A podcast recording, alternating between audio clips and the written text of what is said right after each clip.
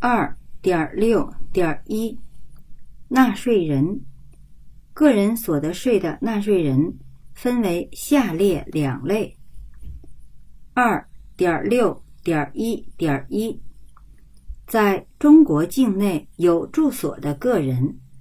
在中国境内没有住所，一个纳税年度以内，在中国境内居住。累计满一百八十三天的个人为居民个人，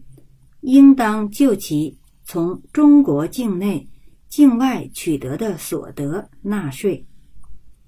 二点六点一点二，在中国境内没有住所又不居住的个人，在中国境内没有住所，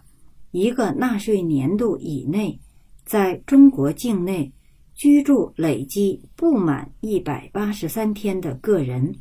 为非居民个人，应当就其从中国境内取得的所得纳税。